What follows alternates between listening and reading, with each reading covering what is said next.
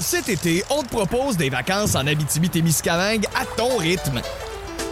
C'est simple, sur le site web nouveaumois.ca, remplis le formulaire et cours la chance de gagner tes vacances d'une valeur de 1500 dollars en Abitibi-Témiscamingue. Imagine-toi en pourvoirie, dans un hébergement insolite ou encore en sortie familiale dans nos nombreux attraits. Une destination à proximité t'attend. L'Abitibi-Témiscamingue à ton rythme. Propulsé par énergie. À la une ce soir. Ça reste quand même euh, préoccupant, oui, de voir certaines personnes avoir autant d'armes. Une maison remplie d'armes destinées au trafic. Deux frères formellement accusés.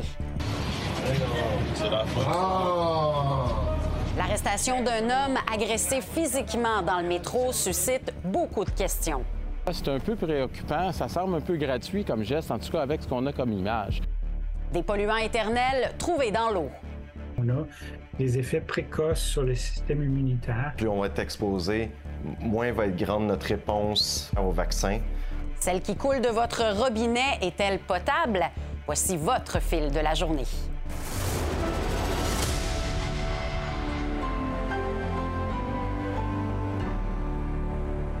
Bonsoir à tous. Bon vendredi. D'abord, deux frères qui ont été formellement accusés aujourd'hui. Ça s'est passé à Salaberry de Valleyfield en lien avec l'important arsenal saisi en novembre dernier par la GRC à l'intérieur d'une résidence de Vaudreuil-Dorion. Pour les détails, je retrouve sur place Marie-Michel Lauzon. Donc, Marie-Michel, les policiers ont notamment mis la main sur 37 armes à feu et des milliers de munitions. Oui, et on me dit que c'était une scène vraiment, mais vraiment impressionnante. Derrière cet arsenal, deux frères, Joshua et Jordan Madden, respectivement âgés de 29 et 31 ans. Et là, vous allez le voir sur les images, il y a énormément d'armes à feu qui ont été saisies, 37 au total. On parle d'armes prohibées, de fusils, de carabines, de mitraillettes, des munitions, de l'équipement militaire, 2000 chargeurs à haute capacité. Et on me dit qu'il y avait tellement d'items qui ont été saisis lors de la perquisition en novembre dernier qu'il n'y avait pas assez euh, suffisamment de place sur la table du côté de la GRC pour afficher l'ensemble des, euh, des armes à feu. Alors, euh, donc, les frères Maiden ont, ont officiellement comparu aujourd'hui pour plusieurs chefs d'accusation. Les deux ont été accusés de trafic d'armes et c'est quand même rare qu'on voit des individus accusés de trafic d'armes à feu. On écoute là-dessus la couronne à ce sujet. Les deux frères sont accusés de trafic seulement euh, Jordan est accusé de chef supplémentaire en lien avec la possession euh, des armes qui ont été trouvées dans la maison. Donc, euh, possession d'armes illégales, possession d'un dispositif privé, à savoir un chargeur grande capacité, et d'entreposage négligent de 21 armes à feu. Marie-Michel, ce qui retient aussi l'attention, c'est l'allégeance des accusés à l'extrême droite. Oui, ce qui s'est passé, là, c'est que euh, ce sont des colis qui ont été interceptés par l'Agence des services frontaliers du Canada et ce sont eux qui ont alerté euh, la GRC. L'enquête a été assez rapide. Là. On parle de moins de, de, deux mois. Et euh, ce qu'on comprend de la preuve, c'est que les deux frères achetaient des pièces d'armes à feu à l'international, sur le marché noir et de manière légale également. Et ensuite, les deux frères opéraient un réseau de distribution d'armes à feu partout au Canada. Mais dans les items que les enquêteurs ont trouvés, des éléments qui, euh, qui, qui prêtaient allégeance à un groupe d'extrême droite de néo-nazis, pour être plus, euh, plus précise, donc des affiches, des drapeaux, euh, des pamphlets. Euh, et ça inquiète, évidemment, cette montée de l'extrême droite au Canada. On sait qu'elle existe. il y a des études qui le confirment, mais là, on a la preuve là, très claire que, bon, on peut peut-être faire une corrélation entre trafic d'armes à feu et la montée de l'extrême droite. Ça reste à prouver. Là-dessus, on écoute le, le ministre de la Sécurité publique parce que cette saisie a fait vivement réagir le ministre ça reste quand même euh, préoccupant, oui, de voir certaines personnes avoir autant d'armes. Contrer la montée de l'extrême droite, euh, ça, reste, ça reste quand même, euh, je ne veux pas dire marginal, mais sur les réseaux, les réseaux sociaux, on voit quand même cette montée de façon assez forte. Et c'est là que le travail de renseignement des policiers doit se faire pour être capable de contrer les différentes menaces donc, les frères Madden ont été remis euh, en liberté sous certaines conditions. Évidemment, ne pas posséder euh, d'armes à feu seront de retour en cours le 26 mai prochain pour la suite des procédures. Merci beaucoup, Marie-Michel. Au revoir. Au revoir.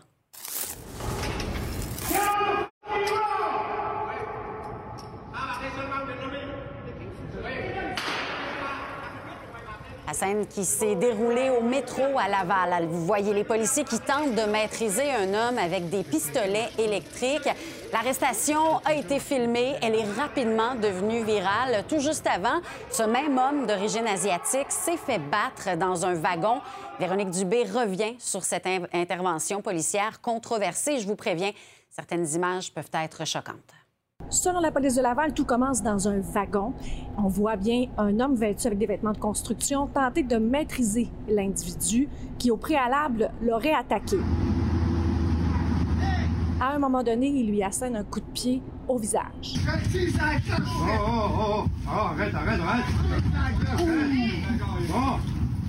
Ça, ce coup de pied-là, la personne était à genoux, semblait pas représenter une menace, quelle que soit. C'est un peu préoccupant. Ça semble un peu gratuit comme geste, en tout cas avec ce qu'on a comme image. Euh, vous savez, une personne a le droit de se défendre lorsqu'elle est menacée. Elle a le droit d'utiliser la force nécessaire pour se défendre. Mais à un moment donné, lorsqu'il n'y a plus de menace, Bien, on doit arrêter. Le coup qui est... Pensons aux conséquences qui peuvent survenir. Vous donnez un coup comme ça, la personne se frappe la tête sur la porte et décède. Euh, vous vous retrouvez avec des accusations d'homicide involontaire. Vous pensez qu'il y aurait matière à porter plainte pour euh, la personne asiatique qui s'est fait carrément battre, là? Avec les éléments qu'on voit, oui. L'homme descend donc à la station Quartier. les policiers interviennent, mais le taser ne fonctionne pas. Il y a des circonstances dans lesquelles c'est moins efficace. Lorsque ça fonctionne bien, c'est euh, quelque chose qui est très efficace, qui est une alternative justement à la, force létale ou à l'arme à feu. Mais par contre, ça ne fonctionne pas toujours 100% du temps. C'est pourquoi les policiers doivent toujours... Il y en a un qui utilise le taser, d'autres peut être en retrait avec euh, son arme à feu au cas où le taser ne fonctionnerait pas. On voit les policiers qui mettent en joue la personne. S'ils la mettent en joue, je présume, c'est parce qu'elle était armée. Bon, elle ne semble pas être agressive.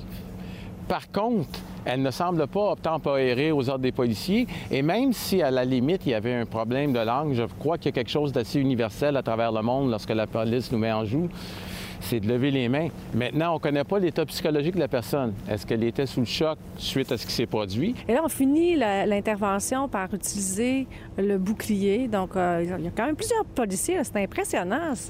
C'est très important. Et moi, moi là-dessus, je salue les policiers parce que d'utiliser le bouclier, ça permet de sauver une vie. Parce que l'alternative, si la personne ne veut pas lâcher son arme et le taser ne fonctionne pas, ça risque d'être l'arme à feu. Cette fois-ci, l'homme avait un couteau. Ça a posé une interruption d'une quinzaine de minutes.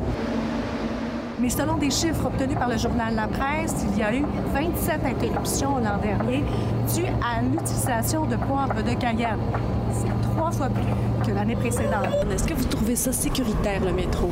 Ah, oui, je le trouve assez sécuritaire pour ne pas apporter des, trucs supplémentaires pour, euh, pour me sentir plus en sécurité. Donc ici, je me sens en sécurité. Est-ce qu'on devrait se promener avec du poivre de Cayenne sur nous autres dans jamais, le métro? C'est jamais une bonne idée. C'est toujours abasourdi quand je vois une personne plus âgée ou, mettons, une femme seule dans un endroit euh, vulnérable qui a des écouteurs et qui a les yeux sur son téléphone. Elle n'entend pas et elle ne voit pas. C'est très préoccupant pour sa sécurité. Moi, je le dis simplement, ne serait-ce que pour ça. Commençons par enlever nos écouteurs. Commençons par enlever nos écouteurs, être conscient de notre environnement et de regarder où nous allons. C'est une belle chose de savoir ce qui se passe à l'autre bout du monde, mais c'est plus important de savoir ce qui se passe où on est.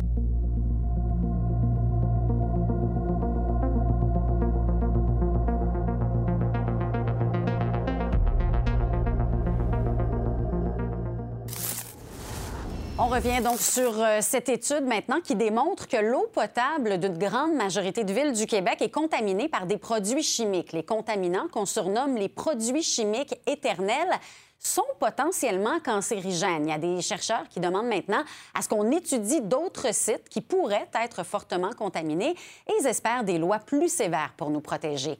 L'état des lieux avec Anaïs Elboujdaini. Presque toutes les municipalités du Québec ont des traces de produits chimiques éternels ou PFAS dans l'eau, même une fois traités. On les appelle éternels parce qu'ils ne se dégradent pas une fois dans l'environnement. Et ces substances ont un impact néfaste sur le corps humain, notamment sur le système immunitaire. Le bout qui est, qui est plus inquiétant par rapport aux traces qu'on voit dans l'eau potable, c'est qu'il y a trois échantillons sur, sur 500 où il n'y en avait pas. Donc, il y a, il y a vraiment une, une présence les PFAS qui sont complètement partout. On les utilise dans notre vie pour toutes sortes de choses et on a réussi à, en mettre complètement partout. On va souvent mettre euh, plein de PFAS à l'intérieur des, contenants. On en a trouvé aussi dans les pailles euh, en, papier, parce que c'est sûr que si on met une paille en papier dans un liquide, elle finit par s'effriter. En la traitant avec des PFAS, bon, ça, ça tient un peu plus longtemps. Euh, plus on va être exposé, moins va être grande notre réponse immunitaire au vaccin. On peut avoir aussi une réduction de la croissance fétale et on peut aussi avoir une légère augmentation du risque de cancer du rein. La concentration de PFAS est particulièrement élevée dans l'eau potable dans cinq municipalités et dans deux d'entre elles, c'est encore plus élevé, soit Val-d'Or en Abitibi et Saint-Donat dans la Naudière. En ce moment, Santé Canada a lancé une vaste consultation publique. Les Canadiens ont jusqu'à la mi-avril pour donner leur opinion sur la nouvelle concentration de PFAS dans l'eau qui est fixée à 30 nanogrammes par litre. Mais tu, là, c'est pas c'est pas parce qu'on dépasse de 30 qu'on va mourir demain matin. Là, et, oui, c'est des molécules qui peuvent causer le cancer, mais c'est à des concentrations plus élevées que ça. Donc, on n'est pas dans ces zones-là. On est vraiment dans des zones où on a des effets précoces sur le système immunitaire qui commencent à être très bien documentés. Et ces produits chimiques ne sont pas seulement présents dans l'eau, mais dans tout notre environnement. Comme d'autres euh, polluants persistants organiques, euh, elles s'accumulent dans le nord, dans l'Arctique, dans le sang humain, dans le lait maternel aussi humain. Donc, aux États-Unis, en plus des études populationnelles, on est allé voir dans les communautés qui habitent près des aéroports et des bases militaires à savoir est-ce que l'exposition est vraiment plus élevée? Puis la réponse était clairement oui. Les mousses extinctrices finissent par percoler dans le sol et contaminer soit l'eau de surface ou la nappe phréatique, donc ça se retrouve dans l'eau potable et ça augmente l'exposition des gens.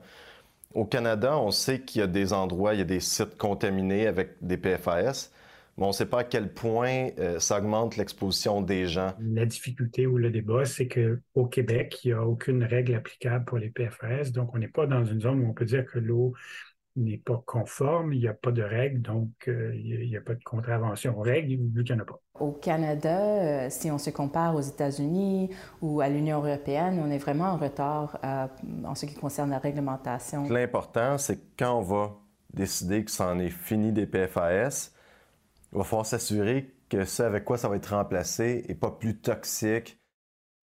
Alors, on poursuit la discussion avec Rebecca Pétrin, directrice générale de l'organisme Au Secours. Bonsoir. Bonsoir. Là, ce qu'on vient d'entendre, euh, c'est pas tellement rassurant. Là, il n'y a aucune règle au Québec en ce moment? Euh, non, effectivement, il y a des recommandations, en fait, mais le règlement euh, québécois pour l'eau potable n'encadre pas la concentration des PFAS dans l'eau potable. Et là, quand on lit que c'est ou qu'on entend les spécialistes dire c'est potentiellement cancérigène, euh, personnellement, ça me sonne une cloche. Est-ce qu'on a des raisons de s'en inquiéter ou les effets sur nous sont relativement minimes? On a raison de s'en inquiéter parce que, comme les experts l'ont dit précédemment, il y en a partout. Ça va être très difficile de, les retirer complètement de notre environnement puisque ça fait depuis 1940 que ces produits-là sont utilisés largement. Donc, euh, on en a dans des sacs euh, de popcorn qui vont au micro-ondes, on en a dans nos vêtements, on en a mis dans les rideaux, les canapés. Donc, c'était un anti-tache. Donc, vous pouvez vous imaginer tous les produits qu'il y a dans votre entourage. Donc, on doit s'en inquiéter parce qu'il y a un effet cumulatif de consommation dans notre quotidien. Ce qui est important, c'est de voir en fait comment on pourrait limiter la propagation euh, en limitant à la source l'utilisation de ces produits-là et puis également comment retirer ces produits-là qu'on consomme au quotidien. Pour rappeler que ce n'est pas dans l'eau potable qu'on va nécessairement consommer le plus. Euh, cette semaine, on a beaucoup parlé de ça parce qu'il y a l'étude qui s'est faite au travers des 300 municipalités du Québec, mais les sources euh, de consommation sont très variées et ce n'est pas l'eau potable qui est le principal vecteur de, PFAS. Mm-hmm. Mais de filtrer l'eau du robinet, euh, est-ce que quand même c'est une bonne idée, sachant ce qu'on sait? C'est une bonne alternative aux citoyens qui s'inquiéteraient justement des effets et qui voudraient euh, appliquer le principe de précaution, étant donné que les municipalités n'ont pas l'obligation de retirer. Simplement s'assurer auprès des fabricants des, différentes marques que effectivement les filtres sont efficaces pour ce type de produits euh, chimiques-là qui sont euh, émergents et persistants dans l'environnement. Oui. Et là, pourquoi c'est réglementé ailleurs, mais pas chez nous? En fait, Santé Canada est en consultation publique en ce moment pour définir la norme qui, euh, devrait être appliquée parce que euh, les études continuent à entrer en masse. Donc, c'est difficile de réglementer jusqu'à présent parce qu'on n'a pas une idée claire de la norme qui serait acceptable, de laquelle ne le serait pas. Les Américains ont revu à la baisse leurs normes euh, l'automne dernier et Santé Canada, suite à cela, a décidé de partir une consultation publique la concentration, en fait, qui est proposée, c'est 30 nanogrammes euh, par litre. Donc, euh, on invite les citoyens que ça intéresse à peut-être consulter ça. Et puis, euh, une fois que Santé Canada aura établi une norme, ben, ça sera beaucoup plus facile, les provinces au Canada, d'établir des, des réglementations entourant ça. Mais je reviens à ce que disait l'un des intervenants dans le reportage. il dit, bon, si on, bannit ou on enlève le, ce qu'on appelle le PFAS, il euh, va falloir faire attention euh, par quoi on le remplace. Ça pourrait être pire?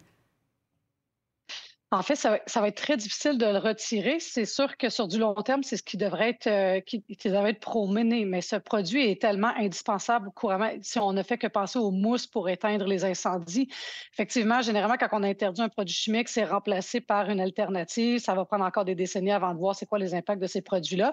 Mais quand même, à partir du moment où on connaît des impacts sur la santé humaine, euh, on a l'obligation d'appliquer un principe de précaution et de retirer un maximum euh, les, les, les humain avec ce produit-là.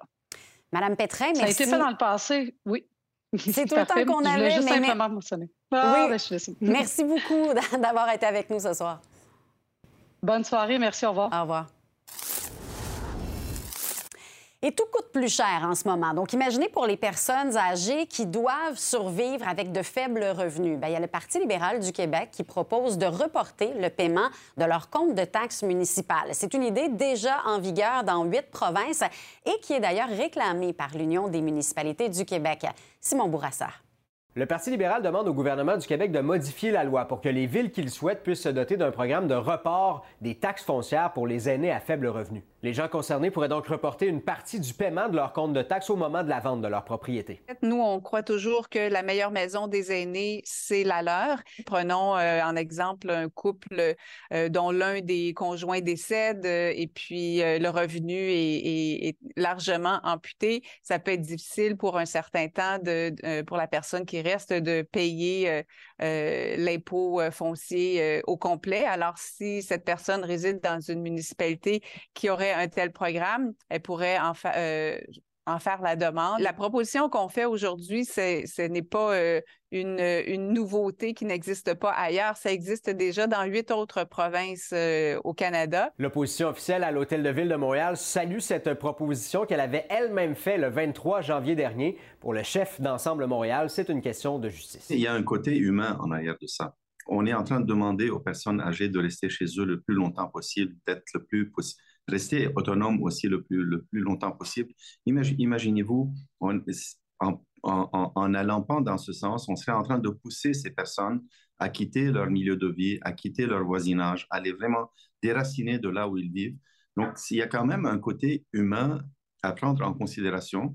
Et on en parle tous les jours du système de santé qui est déjà à bout du rouleau actuellement. Euh, en laissant les gens continuer à vivre chez eux, on est en train de les laisser s'épanouir dans leur milieu de vie et peut-être aussi euh, diminuer la pression sur, euh, sur les, CHSLD de ce monde ou les résidences de personnes âgées de ce monde. L'Union des municipalités du Québec demande aussi la création de ce genre de programme et l'avait même demandé en 2019. Laissons donc l'autonomie aux municipalités. Euh, depuis euh, de 2016-2017, les, municipalités sont reconnues comme des gouvernements de proximité, des gouvernements pratiquement autonomes, sauf que euh, à cet effet-là, on n'a pas la latitude légale pour proposer un genre de filet social à nos aînés les plus démunis. Donc, ce qu'on souhaite, c'est avoir la latitude pour le faire les municipalités qui ont les moyens pourront le faire. Celles qui n'ont pas les moyens ou qui ne, veulent tout simplement pas le faire pourraient ne pas le faire euh, ou embarquer dans, dans un programme comme celui-là. Guerre en Ukraine, la ville de Bakhmut serait encerclée par les forces russes. On en parle avec un professeur en sciences politiques au retour.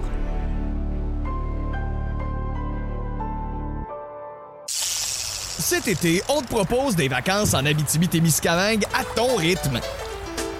C'est simple, sur le site web nouveaumois.ca, remplis le formulaire et cours la chance de gagner tes vacances d'une valeur de 1500 dollars en Abitibi-Témiscamingue.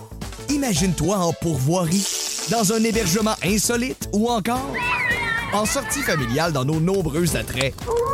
Une destination à proximité t'attend. L'Abitibi-Témiscamingue à ton rythme. Propulsé par énergie.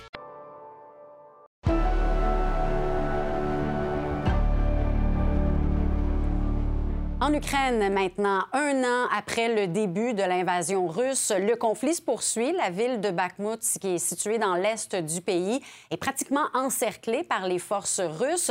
Pendant ce temps, il y a Washington qui annonce une aide militaire supplémentaire de 400 millions de dollars pour soutenir l'Ukraine.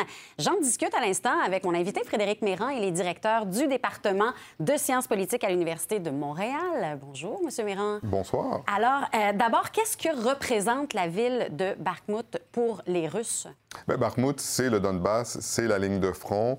C'est une ville qui est stratégiquement d'une importance moyenne, mais ce qu'on est en train d'essayer de voir autour de ce combat, c'est un peu comment va se passer le printemps, parce qu'on sait qu'il y a une offensive russe très importante. Jusqu'à maintenant, elle n'a pas donné beaucoup de résultats. Les Ukrainiens se sont plutôt bien défendus, mais les Ukrainiens ne sont pas non plus en train de reconquérir euh, le Donbass. L'autre élément de Bakhmut, au-delà évidemment euh, du, massacre de la ville, c'est le fait qu'on parle des forces russes, mais en fait, c'est la société Wagner. Hein. c'est une société privée qui prend euh, des prisonniers pour les emmener au combat où ils vont massacrer ou se faire massacrer. Donc, c'est aussi une, drôle d'expérience à observer. Là, Washington, aujourd'hui, qui annonce une enveloppe supplémentaire, 400 millions de dollars, est-ce que plus les États-Unis euh, s'investissent dans ce conflit-là, plus ça donne la force à, Poutine? Je dirais pas. Le, bon, le 400 millions de dollars, il faut le mettre dans la perspective de la contribution américaine et occidentale depuis un an. Donc, autour de 45 milliards de dollars ont déjà été mhm. dépensés par les Américains, 30 milliards par les Européens, 2,5 milliards par les Canadiens. Donc, 400 millions, c'est 400 millions. Ce sont des munitions essentiellement pour permettre aux Ukrainiens de se défendre dans les prochains mois. Euh, est-ce que ça va changer la stratégie mhm. de la Russie? Non. Tout le monde a bien compris qu'actuellement, euh, il n'y avait pas de négociation possible ni entre les Ukrainiens et les Russes, ni entre les Américains et les Russes. Là, évidemment, il y a le G20, il y a des discussions, ça tourne beaucoup euh, autour du conflit en ce moment en Ukraine. Est-ce que ça peut changer quelque chose ou au contraire, peut-être creuser les fossés? Ce qu'on voit surtout dans ces négociations du G20, c'est qu'il y a deux pays qui sont de plus en plus proches l'un de l'autre, la Chine et la Russie mais qui sont aussi isolés de tous les autres. Donc, euh, la majorité des États veulent quand même euh, que cette guerre arrête. Et la Chine va jouer un rôle déterminant. En ce moment, ce que les Américains essaient de faire, c'est d'empêcher la Chine de céder à la tentation d'approvisionner la Russie en armes, parce que c'est ce qui permettrait à l'effort de guerre russe de se poursuivre, alors que, évidemment, si les Russes sont isolés, euh, ils sont en train en ce moment de perdre, d'avoir des pertes extrêmement importantes, et donc euh, le comportement de la Chine va être absolument euh, déterminant, et on ne sait pas trop encore exactement comment ils vont se comporter. Quand vous regardez ça de l'extérieur, depuis un an que ce conflit-là perdure, euh, vous vous attendez à quoi? Qu'est-ce qui, va... Qu'est-ce qui pourrait changer l'avenir ou modifier le cours des choses là-bas? À, moyen terme, rien. C'est une guerre qui va durer longtemps. La ligne de front ne va probablement pas beaucoup bouger à l'est et au sud de l'Ukraine. Et euh, les massacres, les violences, les conflits hmm. vont euh, durer. Euh, le seul espoir de résolution de cette guerre, c'est que le calcul de Poutine change parce que son armée devient trop faible, parce qu'il est isolé, parce que son économie s'effondre, et donc il fasse le calcul que de conquérir toute l'Ukraine n'est plus un, scénario plausible pour lui. C'est la seule chose qui pourrait changer euh, le résultat. L'alternative étant que euh, la Russie, avec le temps, parce qu'elle est beaucoup plus populeuses finissent par l'emporter et donc par euh, oblitérer euh, l'Ukraine de la carte, euh, ou en tout cas une partie de mhm. l'Ukraine et de la nation ukrainienne. Ce qui risque de s'étirer encore sur plusieurs mois. Dans tous les cas, ça va durer plusieurs années. Merci beaucoup d'avoir été avec nous, M. Méran. Merci, bonne soirée. Bonne soirée.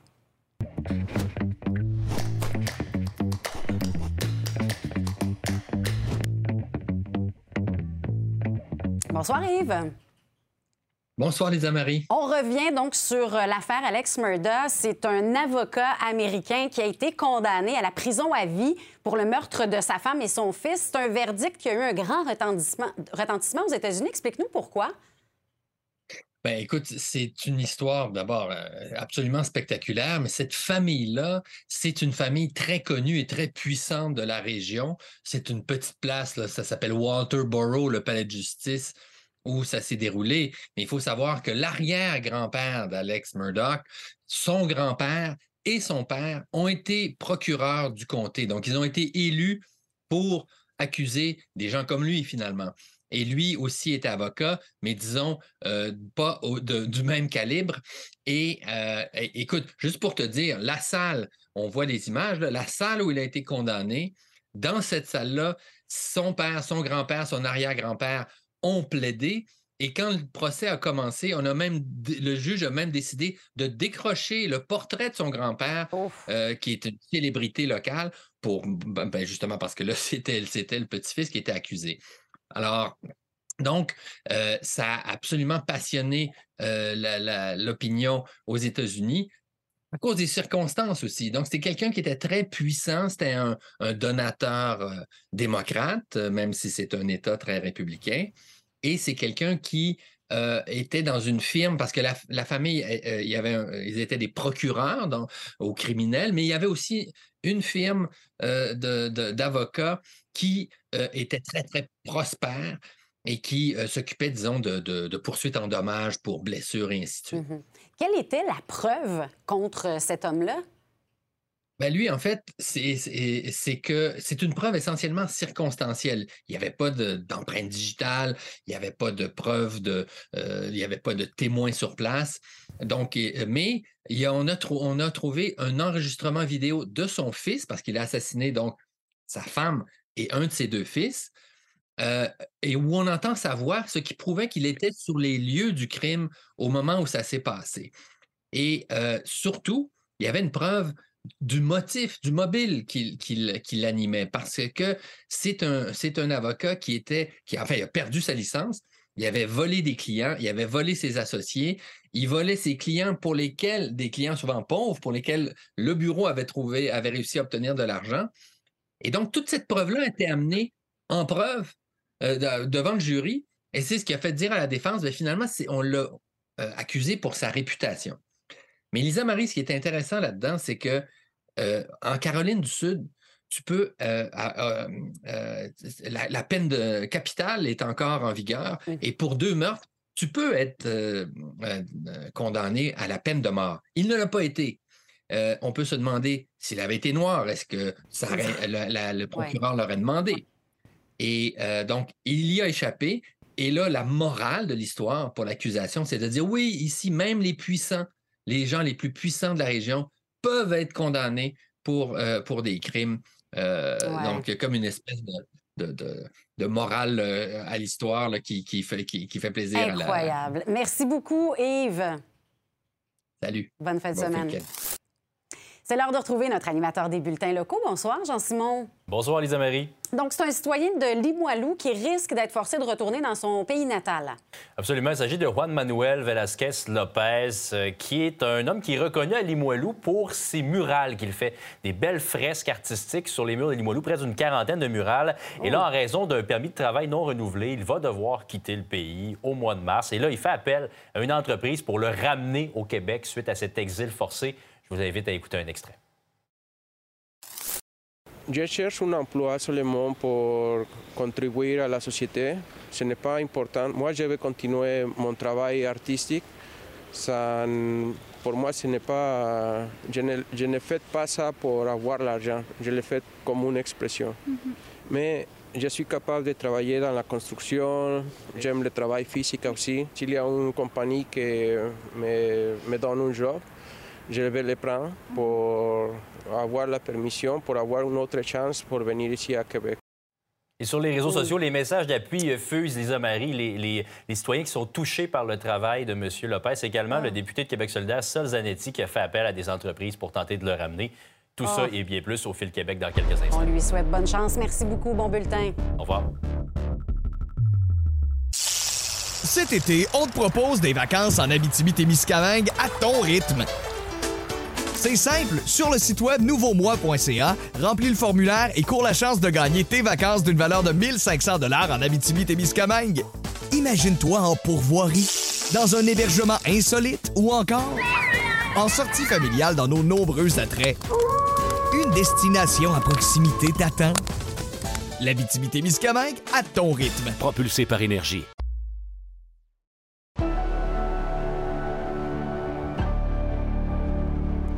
François Legault remet en question sa confiance envers le commissaire de la LHJMQ.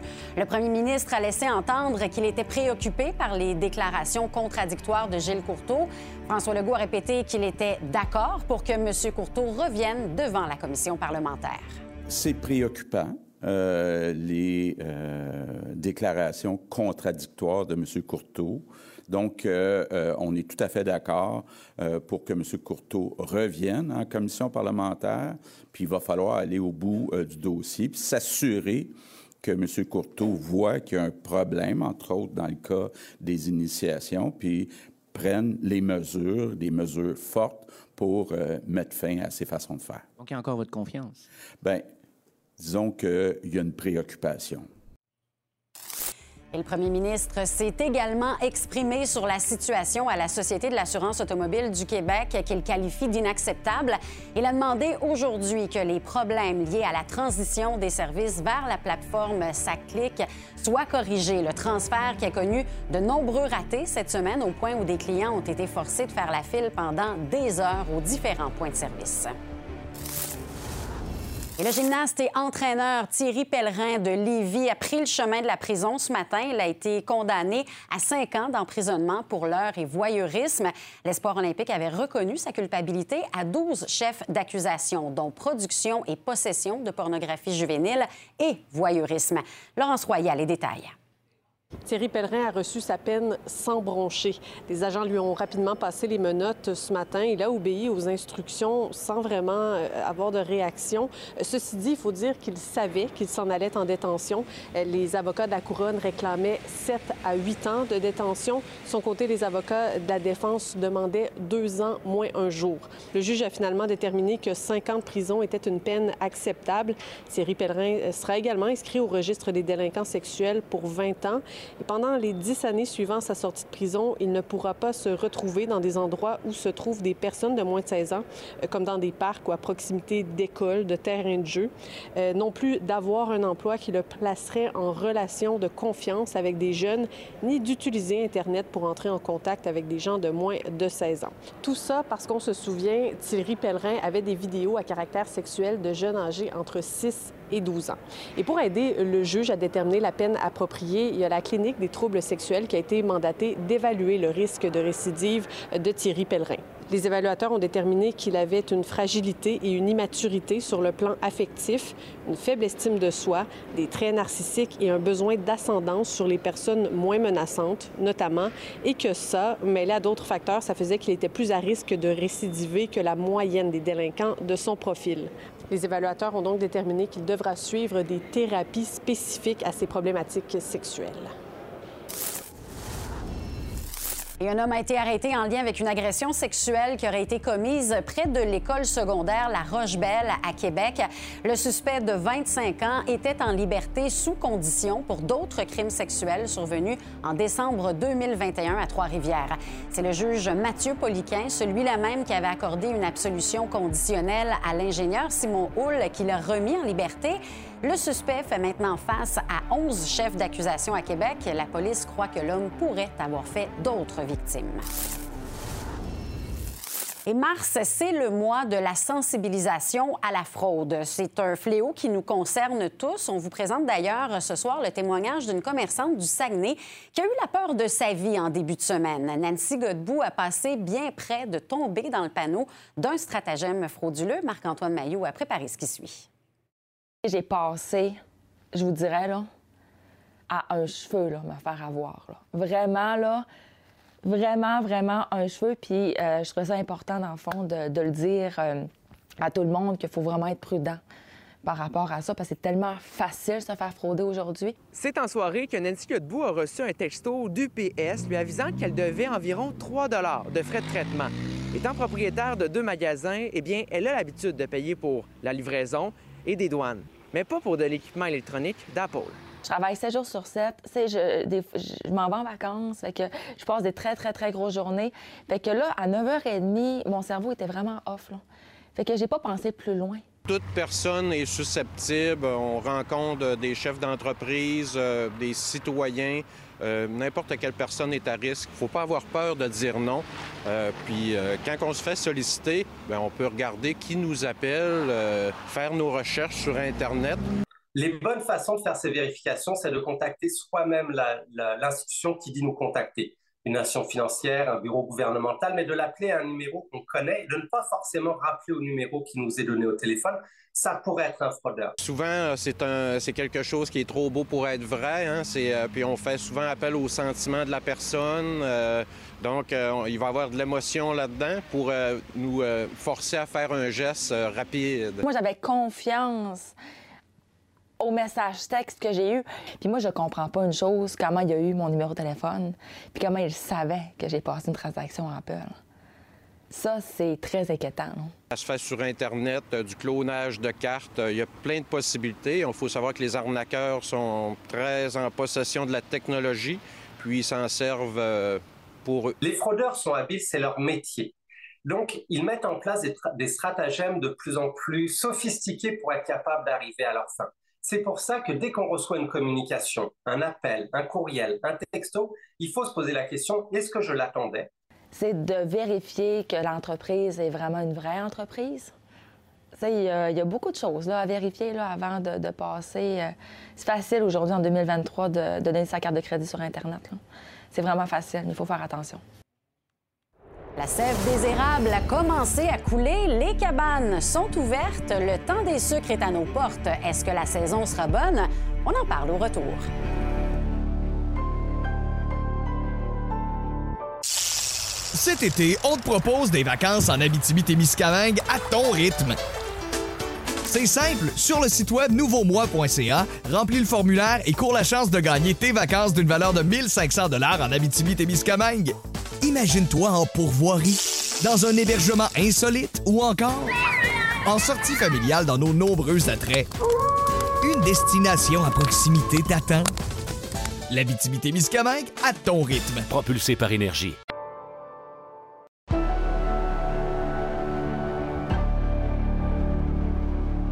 Semaine de relâche concorde souvent avec le début du temps des sucres. Si votre repas à la cabane sera assurément sucré, votre facture, elle, pourrait plutôt être salée. C'est que le coût des aliments de base et la hausse des salaires du personnel, ça exerce une pression sur les érablières. Les détails avec Lily Mercure. Le prix euh, des aliments, euh, la farine, les œufs, l'huile aussi a augmenté énormément. Puis ça n'a pas vraiment descendu. Donc c'est ce qui fait que, puis comme c'est un repas aussi à volonté, il y a quand même euh, beaucoup de nourriture chez nous. Il y a beaucoup de viande dans, notre menu. Donc c'est quand même des aliments qui coûtent assez euh, cher. Donc, la boîte d'œufs de 20 kilos a passé comme de 50 à 100 Donc, c'est vraiment une augmentation du double. Nous, on a décidé de garder le même tarif pour les enfants, adolescents et euh, plus petits. Là. Euh, on a augmenté de 3% les adultes, donc 2 par adulte seulement. On a absorbé une partie parce qu'on ne pouvait pas, euh, dans le fond, augmenter. On a passé, nous, d'un tarif, mettons, pour adultes, taxes incluses, de 38 à 40 Donc, on parle d'un 2 de plus par personne, taxes incluses. Un autre enjeu est la pénurie de main-d'œuvre. Une compétition s'est d'ailleurs installée entre les différentes cabanes à sucre pour attirer et retenir le personnel. Les gestionnaires ont donc dû monter le salaire des employés, ce qui a fait augmenter le prix des assiettes. Là, on ne peut plus vraiment payer les, les gens seulement au salaire minimum. Les gens ont vraiment l'embarras du choix. Mais nous, on a réussi à trouver, à combler tous les postes. Euh, on a euh, plusieurs employés qui sont revenus de l'année passée, qui ont aimé leur expérience. Malgré l'augmentation des coûts, l'achalandage est au rendez-vous jusqu'à maintenant. Des érables ont coulé plus tôt en février lors du redout, mais c'est arrêté maintenant en raison du froid. Cette année, est-ce que vous trouvez, vous avez remarqué que les prix euh, ont monté des assiettes? Mais oui, mais euh, quand on est, chez- je dirais pas mes derniers jours, mais quand on est vieux, on gâte les enfants. Je veux dire, euh, faut qu'ils. La tradition, faut qu'ils goûtent à ce que quand papa il parle de la tradition de la cabane à sucre, ben, on leur fait goûter la cabane à sucre. Je trouve que c'est important pour passer aux jeunes la tradition parce que ça se perd, là. Je poursuis la discussion avec Stéphane Gay, biologiste spécialisé en acériculture. Bonjour, Monsieur Gay. Bonjour. Bon, jamais évident, on va se le dire, de prévoir si la saison des sucres sera bonne ou non. Mais avec ce que vous avez comme indice en ce moment, est-ce que ça s'annonce bien? Bien, on, on, part toujours du principe qu'on est très dépendant des conditions météo jour après jour, sauf que on a des conditions préalables qui, qui sont nécessaires, qui sont souvent qu'il ne faut pas que le sol des érablières soit gelé. Cette année, les sols des érablières ne sont pas gelés. Donc, on a déjà une première condition qui est, qui, qui est favorable pour un début de coulée hâtif et abondant. Ensuite de ça, il faut que le sol des érablières soit imbibé d'eau. Puis, comme on a un bon couvert de neige cette année, ça veut dire que quand cette neige-là va fondre, on va avoir une disponibilité en eau qui est nécessaire pour la coulée de l'érable à sucre. Et ensuite de ça, cette neige-là, elle semble fondre assez facilement, ce qui veut dire que l'eau va être disponible très rapidement dès que les températures vont passer au-dessus de zéro. OK. Donc, en ce moment, ça s'annonce bien. Euh, pour quelle région? Parce qu'évidemment, la météo, elle n'est pas la même partout. Là. Le Québec, c'est grand, là. Oui, le Québec, c'est grand. Sauf que cette année, le sol n'est pas gelé probablement à la grandeur du Québec. J'ai regardé les cartes de température du sol et puis ça semble pas être gelé euh, à beaucoup d'endroits. Puis l'autre chose, c'est que le couvert de neige est arrivé quand même assez tôt. On a eu euh, un hiver qui n'est pas trop froid, ce qui veut dire que pour l'ensemble du Québec, la saison pourrait partir rapidement. Et euh, parlez-nous, bon, une fois que ça va être lancé, ça s'en vient, euh, quelles sont les conditions idéales pour que, que ça coule bien et qu'est-ce qu'on redoute, qu'est-ce qui fait mal euh, à, à, la récolte? Bien, tantôt, je l'ai dit, il faut que le sol soit imbibé d'eau. Ce qui veut dire que tant que le sol forestier va être humide, on a des conditions préalables pour la couler. Ça nous prend le gel et le dégel en alternance. En fait, l'érable à sucre a perdu beaucoup d'eau pendant l'automne et l'hiver et doit reprendre cette eau-là pour qu'on puisse récolter la sève. Et ce qui permet à l'eau de remonter dans l'arbre, ce sont les périodes de gel, qu'on va dire inférieures à moins 4 degrés Celsius, qui sont suivies d'une journée qui n'est pas trop chaude on va parler d'à peu près 4 à 7 degrés Celsius. S'il fait trop chaud, la coulée va être moins abondante. S'il fait trop froid, elle va être moins abondante. Donc, ce qui va faire une bonne saison, c'est quand on a beaucoup de journées où on a alternance, moins 4, plus 4, aux environs de ça. Mm-hmm. C'est ça qui, qui, donne les conditions pour une bonne saison. Donc, vraiment impossible de prédire euh, ce que ça va donner en, en bout de ligne. Pour ce qui est du prix du sirop d'érable, est-ce que euh, est-ce qu'on s'attend avec l'inflation à ce que ça aussi, ça soit touché et qu'il y ait une hausse? Bien, il, y a, il, y a, une hausse qui est prévue, qui est quand même pas si importante que ça. Sauf que il, reste que euh, nous, on s'amuse toujours, là, on, exploite un site Internet, puis à chaque année, on fait une capsule sur le prix du sirop. Cette année, on a commencé à la préparer. Euh, on va préparer les gens à, essayer de tenir un, prix un peu plus élevé. Il faut savoir que, étonnamment, beaucoup de consommateurs ont de la misère à payer 8 dollars pour une canne de sirop, mais aucune difficulté à payer ce prix-là pour une canne de bière. Alors, euh, puis il y a beaucoup plus de travail dans une canne de sirop. Euh, moi, je trouve ça vraiment toujours étonnant, mais euh, on a du travail de peut-être de vulgarisation à, pour les consommateurs pour les expliquer à quel point il y a beaucoup de travail derrière okay. chacune des cannes de sirop. Là. En tout cas, ceux qui ont déjà visité une cabane à sucre, on est à même de se faire une tête là-dessus, on le sait. C'est une courte période, mais euh, vous travaillez fort. Stéphane Gay, biologiste spécialisé en acériculture, merci d'avoir été avec nous. Ça m'a fait plaisir. Au revoir. Puis profitez du temps des sucres. Oui, absolument. Et c'est la fin de la période des échanges dans la Ligue nationale de hockey. Peu de grosses transactions se sont déroulées au cours des dernières heures. Les Canadiens de Montréal sont demeurés plutôt tranquilles. Le directeur général Kent Hughes a effectué seulement deux transactions mineures aujourd'hui. Et le défenseur Yoel Edmondson, qui était disponible, n'a pas trouvé preneur. C'est sûr qu'on aimerait euh, eu la chance de faire peut-être un, échange ou deux de plus. Euh, mais en réalité, euh, les échanges pour nous, c'est toujours pour avancer notre, objectif de, de, bâtir une équipe capable de, de gagner d'une manière euh, constante dans la Ligue nationale. Puis on n'a pas trouvé les échanges qui valaient le marché d'un joueur, pour donner un exemple, ou quoi que ce soit qui aurait pu nous avancer notre objectif.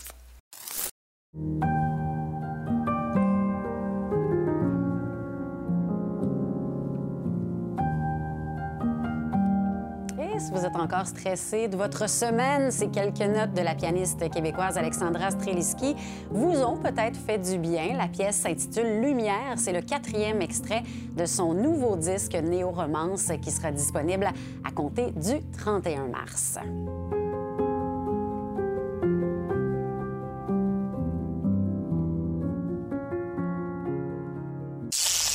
Cet été, on te propose des vacances en Abitibi-Témiscamingue à ton rythme.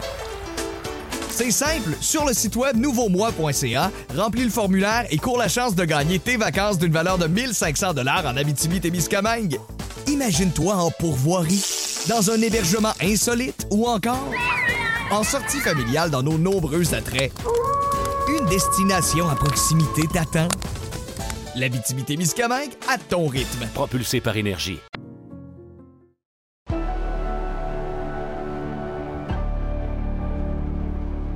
Bonsoir Sabrina. Salut, Alors, Marie. Tu nous parles du président américain parce qu'il a eu subi une intervention euh, le mois dernier. Ça a l'air de quoi? C'était grave?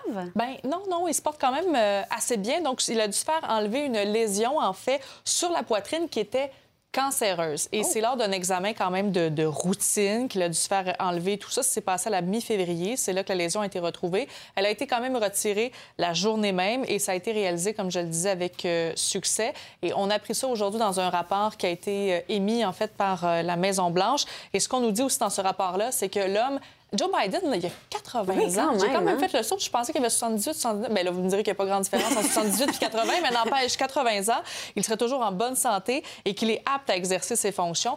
Et d'ailleurs, Bon. aussi, il veut briguer en Ben oui, 2024 absolument. la, la présidence. Fait que, en tout cas, On toujours va en forme à suivre 80 ans. son état de santé et Oui. ce soir aux 22 h. Oui, ben on va accueillir deux personnes que j'aime beaucoup ce soir dans le bulletin. Donc, d'abord, Maître Nadab Boumefta, qui va revenir sur cette saisie de 37 armes à feu. Et on va accueillir aussi euh, Meeker Guerrier, qui va nous parler de la finale là, des transactions dans la LNH. On sera là 22 h. Merci beaucoup, Sabrina. Ça fait plaisir. Merci à vous d'avoir été avec nous. Ça a été un plaisir de vous accompagner cette semaine. Bonne soirée, bon week-end.